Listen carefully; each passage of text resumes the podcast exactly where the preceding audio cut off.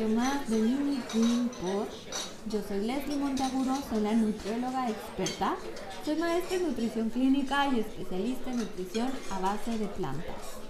Muchas gracias por ser parte de mi comunidad de escuchas. Estoy muy contenta porque mi voz está llegando a muchos más países. dentro de ellos se encuentran España, Estados Unidos y México. Pero revisando las estadísticas de mi, de mi podcast en Spotify, eh, me daba cuenta que, pues bueno, son ya 22 países a los que está llegando esta información, lo cual me tiene muy contenta porque me está ayudando a que mi misión elevada se cumpla. Así que bueno, el día de hoy te voy a hablar sobre acciones sustentables que puedes eh, realizar a la hora de comprar todo tu súper o comprar tus frutas, verduras en el mercado. Y bueno, eh, quiero comenzar con este pequeño dato que encontré sobre la, en la FAO 2018, que nos dice que 1.3 mil millones de toneladas de comida se desperdician en el mundo cada año. Y esto significa que tiene un impacto enorme porque estamos tirando comida, estamos desperdiciando comida todos los días. Y eh, bueno, gran parte de este desperdicio viene de nuestros hogares.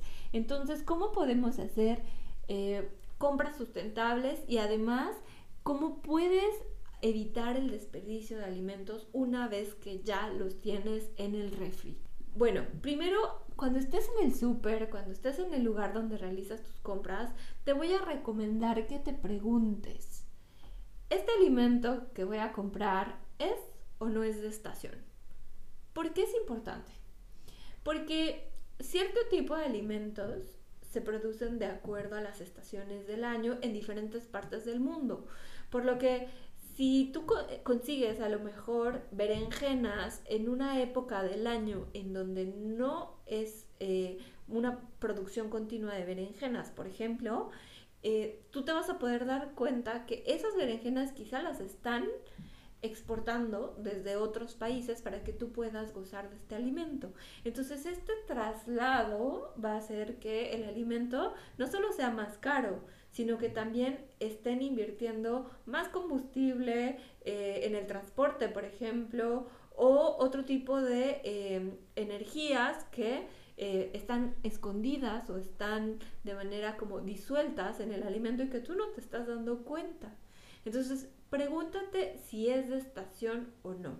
Si no es de estación, yo te recomiendo que mejor busques estos alimentos que la tierra te está dando en ese momento. Por ejemplo, eh, bueno, en México tenemos esa gran ventaja que eh, hay una gran variedad de productos casi todo el año. Entonces aprovecha, si vives en México, de consumir estos productos y esta gran variedad que tenemos eh, y que nos, nos brinda la Tierra y que nos brinda nuestro planeta. Segunda pregunta que te recomiendo que te hagas. ¿Es un alimento local o no? Porque si no es un alimento local, quiere decir que lo están trasladando o lo están o está dando vueltas por el mundo para que tú puedas gozar de este de este esta fruta, esta verdura o lo que te estás comiendo.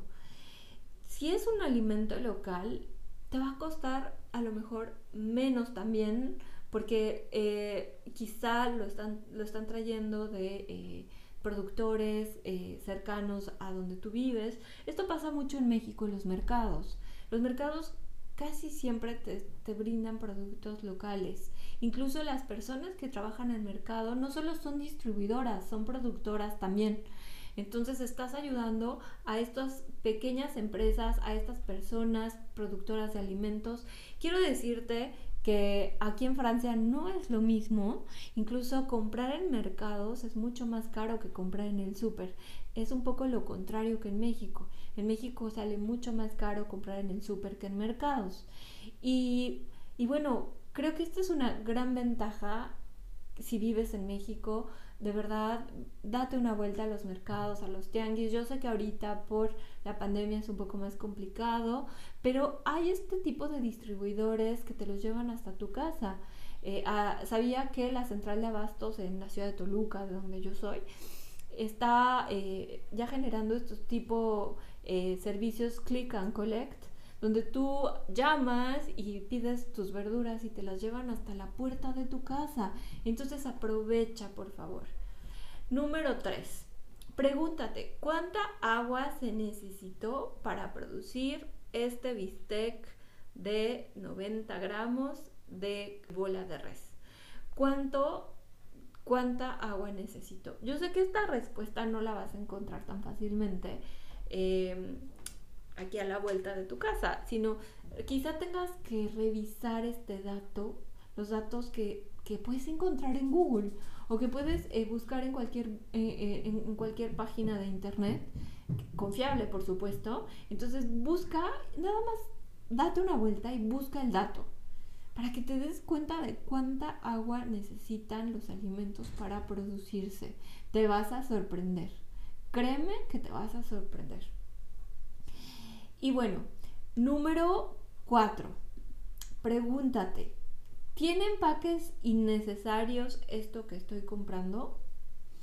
Y te vas a dar también de topes de la cabeza porque no vas a comprender cómo es posible que te manden las verduras y las pides del súper y te mandan verduras una caja dentro de otra caja. O sea, llega un momento donde puedes pensar que hay cartón innecesario o hay plástico innecesario y que, y que bueno, los productores lo usan para quizá tener una, una presentación mucho más estética de lo que te están vendiendo, pero créeme que a veces no lo necesita el producto.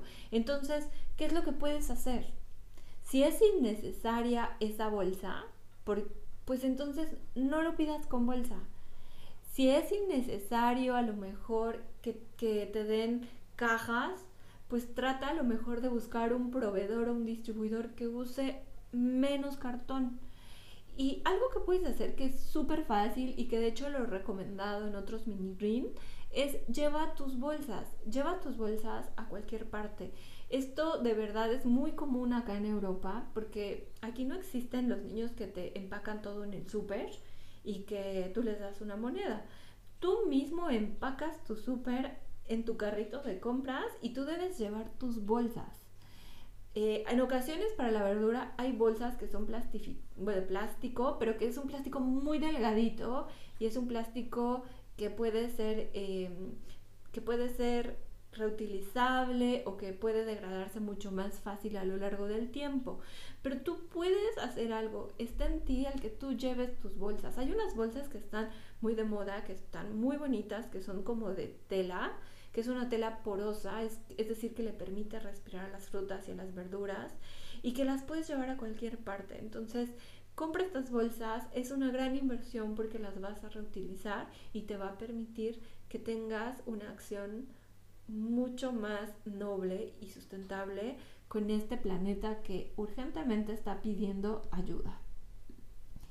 Y bueno, con estas cuatro preguntas quiero que eh, descifres si se trata de un alimento sustentable o no.